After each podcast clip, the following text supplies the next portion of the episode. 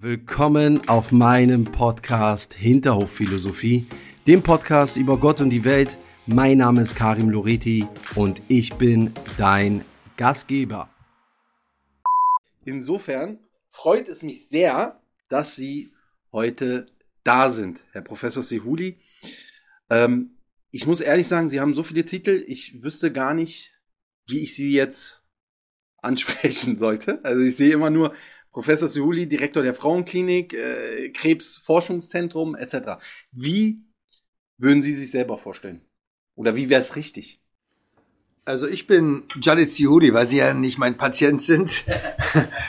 Und deswegen bin ich Jalit Sihuli, eigentlich Khalid Sihuli, aber meine ähm, Eltern waren Analphabeten, primär aus Marokko kommen und fragten ihre Nachbarn, wie schreibt man Khaled? Und da sie Spanisch liebend waren, die Nachbarn, dachten sie an Juan, Juan Carlos und haben aus Khaled ein Jalit gemacht. Und deswegen ist in meinem Ausweis und in meinen Personaldokumenten überall das Jalit Sihudi. Aber ich bin an sich Khaled Sihudi, Berliner Junge, zurzeit Direktor der Frauenklinik an der Berliner Charité und Weltbürger, weil mir diese Stadt auch immer wieder die Vielfältigkeit unserer Gesellschaft demonstriert und ich auch dafür einstehe und natürlich Wissenschaftler und vielleicht sogar Naturforscher bin.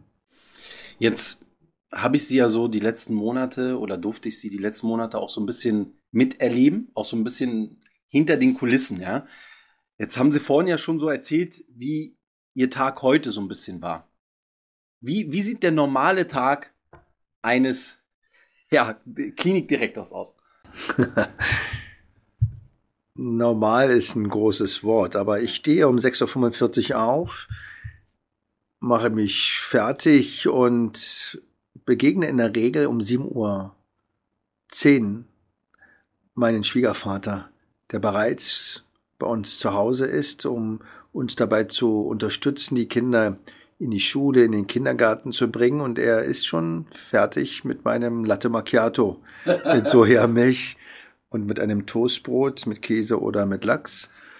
Mache mich dann auf den Weg mit dem Kaffee in der linken Hand, mit dem Lachsbrot in der rechten Hand zu meinem Auto und bin um 7 Uhr 29 auf dem Gelände an der Charité am Campus Virsche Klinikum, gehe dann in die Übergabe, höre mir an, was nachts passiert war, welche OPs anstehen. Und heute Während dieser Übergabe kam der Notfall, dass eine Patientin, die ich vor einigen Tagen operiert hatte, eine massive Blutung hatte und sofort in die OP musste, so dass ich die Übergabe abgebrochen habe und in die OP rannte, um dann eben diese schwere Blutung mit den Kollegen aus den anderen Abteilungen zum Stillen zu bringen und bin dann eineinhalb Stunden später in mein Büro gegangen, um dann meine Sprechstunde, meine Telefonate, meine Dokumente und so weiter zu machen, um dann später in die Sprechstunde zu gehen, um dann wieder in die OP zu gehen, um dann weitere Besprechungen zu haben, um Projekte zu thematisieren, um einen Vortrag zu halten. Und jetzt bin ich hier am Potsdamer Platz und bin eigentlich ganz froh, dass morgen Samstag ist. Was, jetzt muss ich mal nachhaken. Was, was bedeutet starke Blutung? Also was, wie, wie kann man sich das für uns äh, Laie jetzt, was, was ist da genau passiert?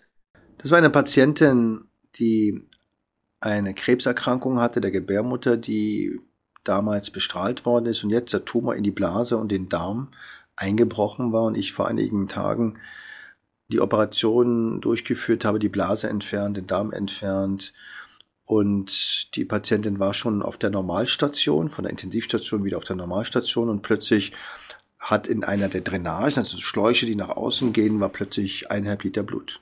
Der Kreislauf ist zusammengebrochen und es ist so, als ob jemand gerade eine frische Stichverletzung hatte und es blutete eben so, dass eben bald sie in den Schock gehen würde. Und ich kann nur sagen, es war Glück und Schicksal. Und ich habe dann heute Mittag bin ich mit einer Champagnerflasche zur Krankenschwester gegangen, die aus Albanien bei uns jetzt arbeitet und ihr gedankt, weil wenn die Schwester das nicht gemerkt hätte, dass der Beutel voller Blut war, wäre die Patientin gestorben. Das gibt's nicht.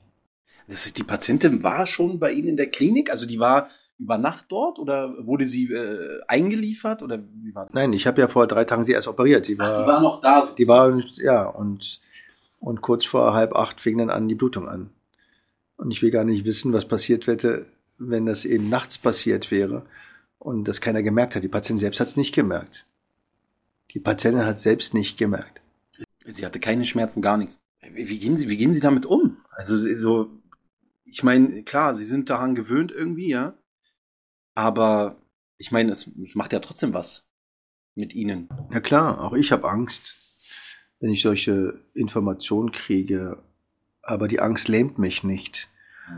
Und was wichtig ist, dass man Demut auch vor dem haben muss, was man macht. Und gerade bei Operationen ist es leicht, über erfolgreiche Operationen zu sprechen, aber über Komplikationen und auch Hilfe zu rufen und auch Strukturen zu schaffen, dass eben man die Komplikation übersteht und dann auch nicht die Komplikation so annimmt, dass man Angst hat vor der nächsten Strategie, der nächsten Operation, werden Sie als Patient zu einem Arzt gehen, der der Meinung ist, er macht keine Komplikationen, kann ich nur den Tipp geben, nicht zu ihm gehen. Mhm. Es gibt keine Medizin ohne Nebenwirkung, ohne Komplikationen, sondern es gehört aber dazu, dass man eben sich darum kümmert. Und ein Experte ist nicht jemand, der die schönsten Vorträge hält. Ein Experte ist nicht jemand, der den schönsten Professorentitel hat. Ein Experte ist jemand, der auf einem ganz spezialisierten Gebiet nahezu alle Fehler gemacht hat, die man überhaupt machen kann, aber es dabei merkt und mhm. überlegt, wie er das vermeiden kann, ohne zu vergessen, dass egal wie er sich anstrengt, es immer wieder Fehler und Komplikationen geben wird, die man eben auch dann beherrschen muss oder zumindestens eine Struktur schaffen muss, um das zu schaffen. Ich habe vorhin dem Team gelobt, das ist optimal gelaufen auch innerhalb der Operation keine Hektik. Natürlich haben alle Angst. Aber man darf keine Hektik haben. Man braucht auch nicht Angst haben, sein Gesicht zu verlieren, sondern man braucht Teams. Man braucht Konzepte, um, wenn ich selber nicht weiter weiß, die Hilfe von anderen in Anspruch zu nehmen. So. Aber also wer hat ihm vor allen Dingen diese Sachen, so, wie man damit umgeht, sage ich mal, mit Härtefällen, mit Trauer, mit Leid, mit Tod, und damit haben sie ja letztendlich auch tagtäglich zu tun. Und ich glaube, die Geschichte, die sie jetzt uns erzählt haben, äh, war jetzt wahrscheinlich noch relativ harmlos zu den Sachen, die sie so im Laufe ihrer Karriere gelernt haben, äh, miterlebt haben. Äh, wer hat ihnen das beigebracht, damit umzugehen? Oder kriegen sie dafür überhaupt eine Schulung? Oder wie haben sie das gemacht? Ich will die Frage mit einer kleinen Geschichte beantworten. Ich war junger Arzt und war gerade bei einer Operation von einer Patientin, die 85 Jahre alt war, mit Eierstockkrebs. Ich war sogenannte zweite Assistenz, das heißt, man steht zwischen den Beinen der Patientin und hält nur den Haken.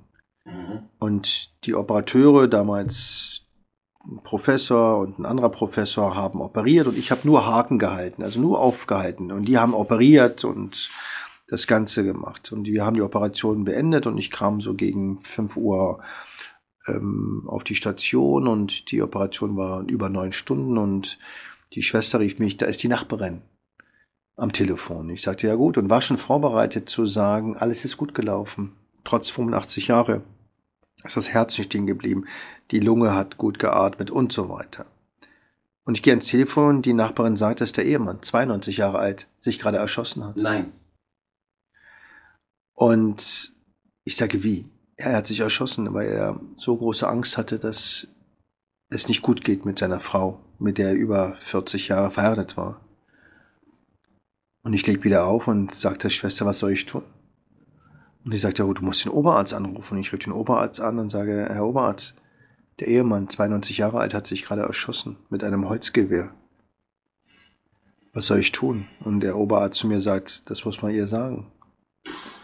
Und ich meine, wer soll das sagen?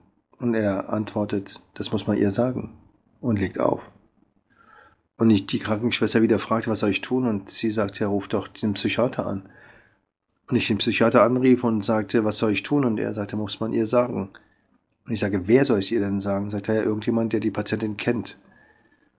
Und ich schon etwas erleichterte war, dass ich das nicht machen sollte. Und dann wurde mir klar, dass ich niemals guter Chirurg, ein guter Arzt werden kann, wenn ich nicht mich mit Kommunikation beschäftige. Aber die Wahrheit ist, es gibt dafür keine Ausbildung und es, die Wahrheit ist, dass es eine Supervision gibt, wenn man Fußball-Weltmeister werden will, gibt es Psychologen, aber es gibt keine Supervision für Ärzte. Das, ich, kann mir, ich kann mir das beim besten Willen nicht vorstellen, um ehrlich zu sein. Also ich glaube, das, äh, man stellt sich das ja immer so vor wie in den Serien und Filmen, ja. Dass, dass sie da irgendwie für alles ein Backup haben und äh, psychologische Betreuung und dies und das. Ich meine, da, ist, kann man das so sagen, dass man ins kalte Wasser geschmissen wird? Auf jeden Fall. Ich mache ja so auch Kurse zur Fehlermanagement, mhm. äh, mit Fluglotsen und mit Piloten. Da ist es ja so, dass wenn ein Flug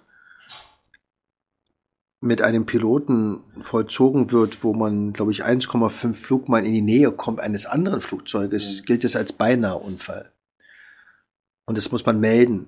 Und wenn es einen beinahe Unfall gibt, werden die Lotsen sofort ausgetauscht weil das ja eben eine psychische Belastung ist mhm. und er könnte ja die nächste Flugbewegung mhm. gefährden. Ja. Wenn ein Arzt eine schwere Operation hat, eine Komplikation hat, macht er ganz normal den Dienst weiter und kann nur beten, dass nicht eine ähnliche Situation kommt. Er geht mit einer nicht aufgearbeiteten Problematik in eine nächste. Das ist die Wahrheit. Das ist die Realität. Würden Sie sagen, dass Sie, ich meine, Sie haben ja auch Verantwortung als Direktor. Sie haben ja sozusagen Ihr Team unter sich in dem Sinne, Ihre Mitarbeiter. Ist Ihnen das tagtäglich bewusst und wie, wie, also wie kommunizieren Sie das mit dem Team? Wie versuchen Sie da Ihr Team abzuholen? Spricht man nach dem Feierabend darüber noch oder wie läuft das ab? Ich denke, dass die meisten Mediziner mit ihren Partnern darüber reden. Und die allermeisten Mediziner mit niemandem darüber reden. Wir haben für die Komplikation haben wir sogenannte Morbiditäts- und Mortalitätskonferenzen, wo man versucht, von Fehlern zu lernen. Und das ist schon mal ein guter Weg, aber das Entscheidende ist, dass wir Menschen eigentlich am besten von Vorbildern leben. Ich will nicht sagen, dass ich ein Vorbild bin, aber man muss das zeigen, was einem wichtig ist. Wie geht man mit Fehlern um? Und es gibt aus der Flugsicherung die sogenannte Just Culture Philosophie. Das heißt, dass man auch Demut vor Fehlern hat und auch versucht, eine Atmosphäre zu schaffen, dass man über Fehler reden kann. Das ist nicht einfach, weil die Medizin sehr militärisch sozialisiert ist. Deswegen gibt's ja diese Worte wie Oberarzt und diese Kittelmode und so weiter. Das ist nicht einfach. Ähm, diese Kultur zu ändern, weil gerade wir in Deutschland natürlich auch so nach Fehlern suchen und nach Defiziten und wir sensibler sind für das Schlechte als für das Gute und das Schlechte häufig auch mit Bestrafung verbunden ist. Oder zumindest die Angst vor Bestrafung. In der Flugsicherung ist das ja beispielsweise so, ohne zu sagen, dass die Flugsicherung wirklich perfekt ist, weil da kenne ich auch schlimme Geschichten, kann ich Ihnen sagen, weil ich ja da als mit meiner Flugangst sensibilisiert bin. Aber das ist so, dass man, wenn man beinahe Fehler nennt, dass man nicht bestraft wird. Das ist das Konzept von beinahe Fehler Meldesystem. Und dieses System wird versucht in der Medizin auch zu etablieren. Und da gibt es auch an der Charité solche Konzepte, dass man eben zum Beispiel einen beinahe Fehler, wo noch nichts passiert ist, aber er hätte passieren können, nennen kann, um das aufzuarbeiten. Das sind wichtige Elemente, aber die Kultur ist noch nicht so weit, dass man diese Just Culture flächendeckend in der Medizin hat.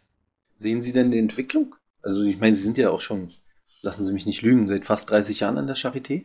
Ich bin der 27. Jahr jetzt an der Charité. Ich war ja, einmal bin ich ja geboren, das zähle ich nicht damit, aber ich war Krankenpfleger, Helfer, also Schüler und dann eben ähm, Assistent, Facharzt, Oberarzt, leitender Oberarzt, Chefarzt, Direktor. Habe alle Ebenen durchlaufen. Also es ist verändert sich, es verändert sich, aber es sind kleine Schritte, aber es hat sich natürlich deutlich verbessert. Das hat was mit Kommunikation, das hat mit, mit Transparenz zu tun. Aber auch vor vielen Jahren, ich denke mal 30, 40 Jahre, ist für viele Ärzte schwer, das Wort Tod oder Krebs auszusprechen. Es sind immer noch sehr tabuisierte Themen und dazu gehört leider auch das Fehlermanagement dazu. Jetzt machen Sie ja auch viel Wissenschaft und Sie forschen ja auch sehr, sehr viel. Ich muss sagen, vorher hatte ich gar keine Ahnung davon. So, die letzten Monate hatte ich das Glück, dass ich ja viel miterleben durfte, was dort ja eigentlich schon fast hinter verschlossenen Türen passiert. Das, ich glaube, viele, viele Leute da draußen können sich das gar nicht vorstellen, wie so klassische Forschung irgendwie ähm, funktioniert. Das heißt, im Prinzip kann man das so sagen, dass sie gerade am Anfang, wenn sie vor so einer Forschung stehen, wenn sie damit anfangen, es ist eigentlich so eine Sache, die sie on top machen. Kann man das so sagen? Also es ist nicht so, dass, dass jetzt einer kommt und sagt, hier, äh, Sie sind jetzt hier irgendwie äh, Professor oder Oberarzt oder sowas und jetzt hast du noch mal Zeit nebenbei, um noch mal Forschung zu machen. Und das wird dir noch mal honoriert oder so, ja, um das jetzt mal so zu sagen. Wie, wie ist das System? Ja, wir sprechen jetzt hier in dem Fall von der klinischen Forschung. Es gibt ja Forschung, die tatsächlich nur im Labor ist und das, das hat immer was mit der Institution zu tun. Also wo, wo forsche ich? Ne? Also was Sie jetzt erlebt haben, ist ja die klinische Forschung in einer Universitätsklinik, die natürlich erstmal in einer Doppelwelt existiert. Es gibt mhm. die Forschung, es gibt die Wissenschaft, es gibt die Krankenversorgung und es gibt eben die Lehre. Mhm. Das sind letztendlich drei verschiedene Ebenen in derselben Person. Und leider gibt es nicht eben eine Möglichkeit, nur zu forschen und nicht zu behandeln in dem Konzept. Wir haben einzelne Bereiche, wo man nur forschen kann. Und es gibt auch innerhalb den Abteilungen häufig Menschen, die nur forschen und nur Krankenversorgung macht. Sie haben eben in meiner Person eine, ähm, ein Mensch, der in verschiedenen Welten lebt. Und ich bin ein Hybrid. Ja, so bedeutet, dass ich natürlich Lehrer bin, ich bin Forscher und ich bin auch Arzt. Und ich habe leider auch den Anspruch, überall richtig gut zu sein. Und das bedeutet, dass sie letztendlich drei Berufe in sich tragen oder mehr. Und natürlich das immer nur schaffen, wenn sie irgendwo Zeit klauen. Und bei mir ist das leider so, dass ich dann eben Zeit insbesondere von meiner Familie stehle. Ja. Aber ich habe auch keine Hobbys, außer dass ich Samstag und Sonntag koche. Also ich könnte mir gar kein Hobby leisten, weil ich gar keine Zeit dafür habe. Das, ja, das ist so. Vor allen, Dingen, vor allen Dingen mit dem Hintergrund, Sie schreiben ja auch noch Bücher. Ja. Ist, würden Sie sagen, dass das ein Hobby ist für Sie oder ist das ein Ausgleich oder warum, warum machen Sie das? Also ich versuche, wenn ich lebe und wirke, weder meinen Charakter noch meinen Beruf noch meine Liebe zu irgendeiner Kunst zu verstecken und zu ignorieren. Das heißt, ich bin in allem, was ich tue, nur dann in der Lage, diese Energie aufzubringen, wenn irgendwie ein Teil meines Charakters dabei ist. Das heißt, wenn ich arbeite, operiere, versuche ich meinen Charakter auch in meine Arbeit einfließen zu lassen. Das heißt, mich interessieren die Menschen, mich interessieren die Geschichten, auch wenn ich das nicht unbedingt für meine Operation brauche. Und wenn ich schreibe, fühle ich mich nicht als Nicht-Arzt. Ich bin trotzdem Arzt. Und wenn ich schreibe eine Publikation zu einer neuen wissenschaftlichen Forschung, sehe ich das nicht als völlig anders, als wenn ich ein Buch über Marrakesch schreibe sondern es geht mir um den Prozess. Das heißt, wenn ich spreche, spreche ich als Mensch mit einer Betonung, vielleicht gerade in einem Prozess der Lehre, aber es ist derselbe Mund. Und deswegen versuche ich nicht schizophren wie Dr. Jekyll und Dr. Hyde meinen Charakter zu teilen. Und deswegen ist für mich das Schreiben eine große Freude und eine Lebensenergie dominierende Quelle. Und ich hatte erst vor kurzem vor der Pandemie eine Lesung in einer Neuköllner Schule. Und da fragte mich der Junge, der vielleicht zwölf oder dreizehn war, Herr Doktor, was sind Sie lieber? Sind Sie Arzt oder lieber Schriftsteller? Und dann habe ich gesagt, ähm, erstmal stellt sich für mich nicht die Frage, aber ich kann nur eins sagen, ich könnte heute nicht mehr Arzt sein, wenn ich nicht schreiben könnte. Wow, das ist eine Aussage. Weil das so ein, so ein Ventil für Sie ist? Ja, weil es mir so eine Kraft gibt. Und deswegen könnte ich das nicht. Wie, also wie, wie schaffen Sie das auch, dass Patienten, ich meine, vielleicht ist es ja auch nicht so, ne? Ich kann ja immer nur so als Außenstehender reden und ich kann mir das auch beim besten Willen nicht vorstellen, wie man diesen Druck aushält. Ähm, zumal mir schon fast schwindlig wird, wenn ich irgendwie eine offene Hunde sehe. So, ja, unabhängig davon. Aber wie schaffen Sie es, dass Patienten für Sie nicht einfach nur Akten sind? Ich meine, zum einen, klar, Sie müssen natürlich eine gewisse Distanz behalten, denke ich mal. Ne? Aber ich meine, da, dahinter steckt ja auch Leid. Ja. Ich hatte heute eine Patientin, die zu mir kam, junge Frau, die Eierstockkrebs hat. Die ist jung, 31 Jahre jung, hat ein Kind und fragt mich nach einer Zweitmeinung und sie sich die Frage stellt, ob das überhaupt noch Sinn macht und hat schon einen Termin beim Heilpraktiker und so weiter. Und natürlich trifft mich das. Aber es lähmt mich nicht. Und ich habe sie gefragt, was sie so macht, was sie noch vorhat. Und, und ihr gesagt, dass ich jeden Weg akzeptiere, aber ich denke, man sollte sie operieren. Und habe ihr gesagt, aber wissen Sie was? Selbst wenn Sie sich nicht operieren lassen wollen und wenn Sie keine Krebstherapie wollen, bin ich bereit, Sie zu begleiten. Weil es geht mir um den Menschen und um die Geschichte.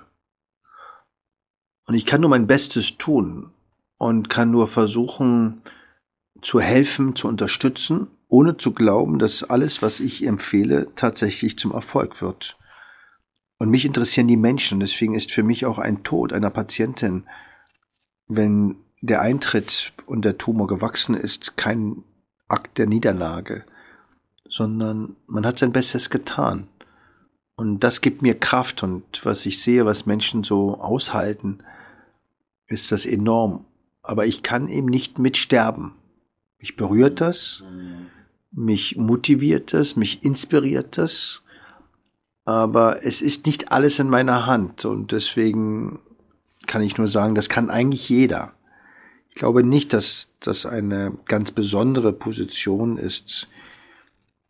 Aber man braucht die Liebe zum Menschen. Das ist wirklich meine Überzeugung. Man braucht keine 1,0 in Mathematik, unabhängig davon, dass mein Abitur 2,3 war. Aber im Wedding, das ist ja so wie 1,0. Muss man sagen, ja. Doch. Ja, eben.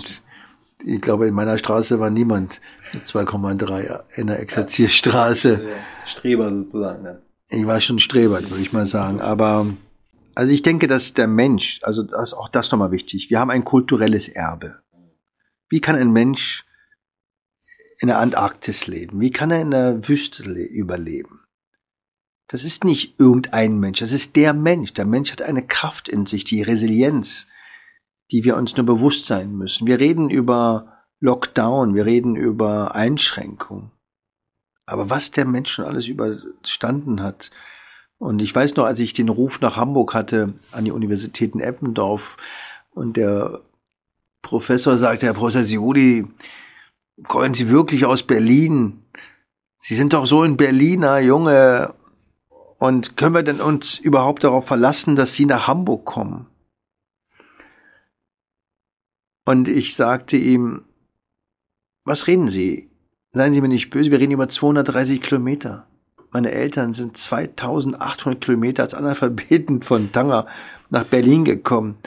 Das ist doch gar nichts dagegen. Würden Sie sagen, Sie sehen mehr mehr Glück und mehr Positives in ihrer Arbeit tagtäglich oder doch mehr Leid? Und sie versuchen dann mit diesem Leid einfach nur positiv umzugehen.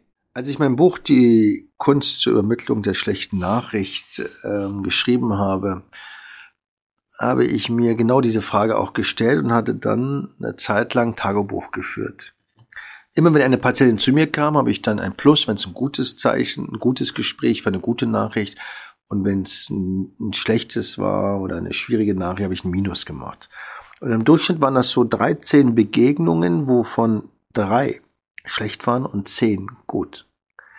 Das Verrückte ist, dass die zehn guten Nachrichten häufig niemandem bewusst waren, weder mir noch der Patientin.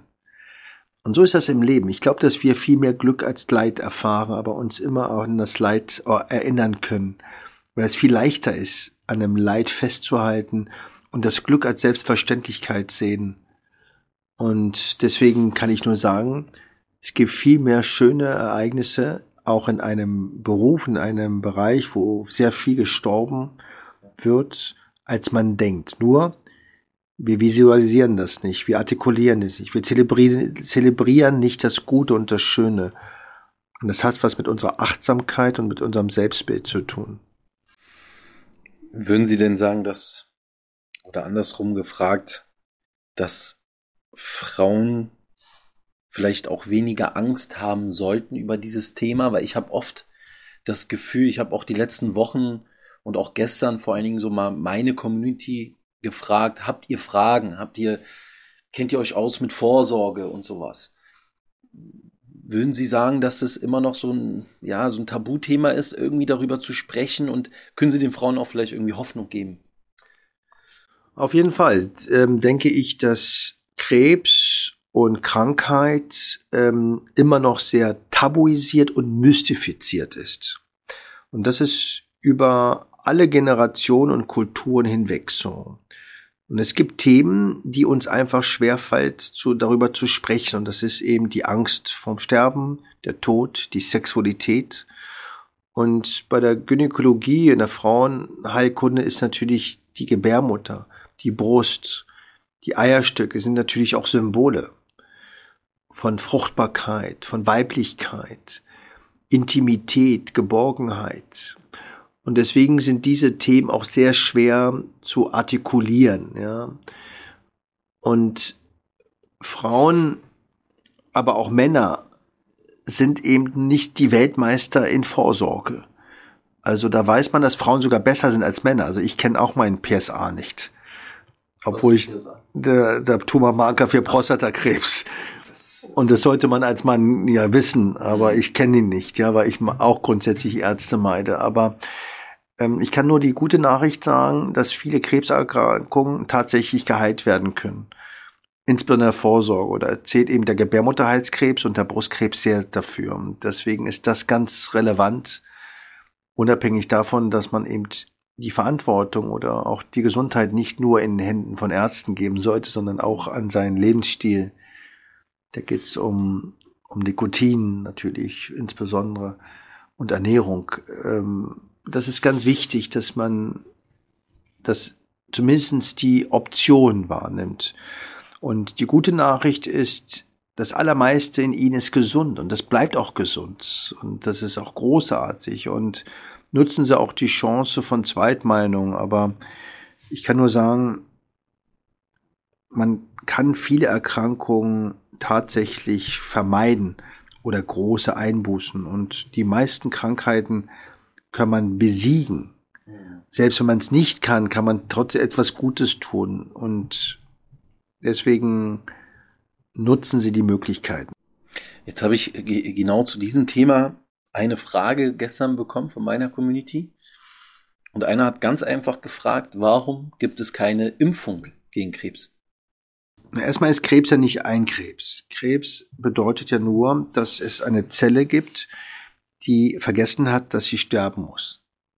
Das sogenannte programmierte Zelltod geht verloren.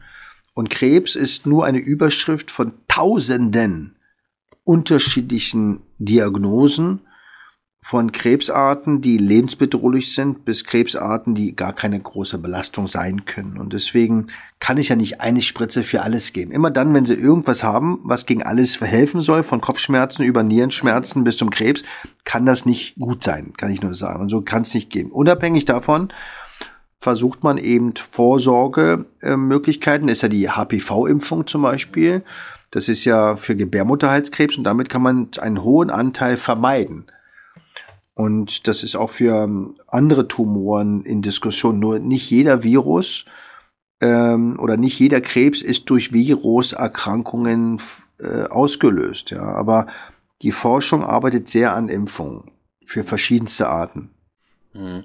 Weil ich hatte letztens das Thema HIV mit einem mit einem Freund. Ähm, das, ich meine, vor 10, 15 Jahren war HIV-Diagnose war quasi ein Todesurteil. Jetzt mittlerweile hat man ja ein komplett normales Leben, wenn man das so sagen darf. Ähm, bei Krebs habe ich das Gefühl, jetzt ich als Außenstehender, ist das immer noch, sage ich mal, eine Art ja, Todesurteil, will ich jetzt nicht so hart sagen, aber immer noch wirklich äh, fast hoffnungslos, ja. Auch in der Krebsmedizin hat sich extrem viel äh, bewegt. Ja? Also es begann damals mit der Leukämie bei den Kindern wo fast jedes Kind gestorben ist vor 50 Jahren. Jetzt haben sie Heilungsraten bis zu 90 Prozent. Brustkrebs war früher auch ein Riesenproblem. Hohe Heilungsraten jetzt. Es verbessert sich, aber es ist natürlich nicht der Blockbuster, wo man sagt, oh, jetzt passiert gar nichts mehr. Aber ich kann nur sagen, es ist eine Riesendynamik. Trotzdem auch da nochmal Demut. Krebs gibt es, solange es Menschen gibt. Es ist evolutionär. Mhm. Und das ist eine Erkrankung, die eben ganz verschiedenste Bilder hat. Es gibt Tumoren, die eben das Immunsystem angreifen. Es gibt Tumoren, die fast schlafen viele Jahre und ihr Bild verändern. Also ich kann nur sagen, es ist ganz viel schon passiert, aber es wird noch einige Jahrzehnte dauern, um vielleicht das Gefühl zu kriegen, dass man die Erkrankung tatsächlich in Kontrolle hat. Aber der, der Schritt zur sogenannten Chronifizierung, so wie Diabetes, Zuckerkrankheit, Bluthochdruck, der ist bereits begonnen und es passiert. Also ich, ich habe zum Beispiel mit meinem Thema ja Eierstockkrebs das Thema Langzeitüberleben. Früher gab es das Thema überhaupt nicht und jetzt haben wir Tausende von Frauen, die schon diese Krebserkrankung über fünf oder acht oder zehn Jahre überlebt haben. Jetzt habe ich hier noch eine Frage gehabt. Wie hoch ist die Sterberate bei Brustkrebs und wie hoch sind die Heilungschancen? Genau, also Krebsdiagnosen äh, sind immer ganz kompliziert zu interpretieren. Also und zwar, das hat einmal zu tun, dass man einmal den Krebs versucht zu klassifizieren, also in Stadien einzuteilen. Zum Beispiel Stadium 1 ist relativ klein, Stadium 2, 3, 4. 4 ist meistens ein, ein fortgeschrittenes Tumorstadium mit Metastasen in anderen Organen und je höher die Stadieneinteilung, desto geringer ist die Überlebenschance. Aber Stadium 1 ist egal in welchem Tumor fast immer 90, 95 Prozent und sobald das in Stadium 4 geht, wird es problematischer. Was ich aber sagen möchte, ist, dass man einmal sich definieren kann, seiner Prognose über die Krebserkrankung. Aber ich kann Ihnen sagen, dass eine Krebserkrankung in einem gesunden Körper eine bessere Prognose hat als eine Krebserkrankung in einem kranken Körper. Deswegen sollte man immer versuchen, die Biologie des Gesundheitsstatus zu verbessern. Und Gesundheit definiert sich über soziales Wohlbefinden, körperliches Wohlbefinden und psychisches Wohlbefinden. Und deswegen nicht einfach nur in so ein Stadion gucken und sagen, wie sind meine Überlebenschancen, sondern es ist immer die Summe des Körpers. Wenn man zehn Herzinfarkte schon hatte und dann ein Stadium 1 Brustkrebs hat, hat das eine andere Prognose, als wenn jemand ein Stadium 1 hat und keinen Herzinfarkt hatte. Das heißt, man kann präventiv wirklich auch vieles machen. Ja, ne? ganz sicher. Ich sage immer, je, schwer, je gesünder sie sind, desto schwerer hat der Krebs. Mhm. Dann habe ich hier noch so abschließend eine Frage von, von äh, jemandem aus der Community. Ein guter Freund von mir wird an Krebs sterben. Wie verhält man sich am besten ihm gegenüber? Auch mal eine interessante Sichtweise. Ne? Als ich mein Buch geschrieben habe, habe ich versucht, einmal die Sicht des Arztes zu beschreiben. Was kann ein Arzt tun, wenn er solche schlechten Nachrichten überbringt? Dann habe ich überlegt, was kann ein Patient denn machen, wenn er eine schlechte Nachricht erwartet und habe mir dann die Frage gestellt, was kann ein Angehöriger machen?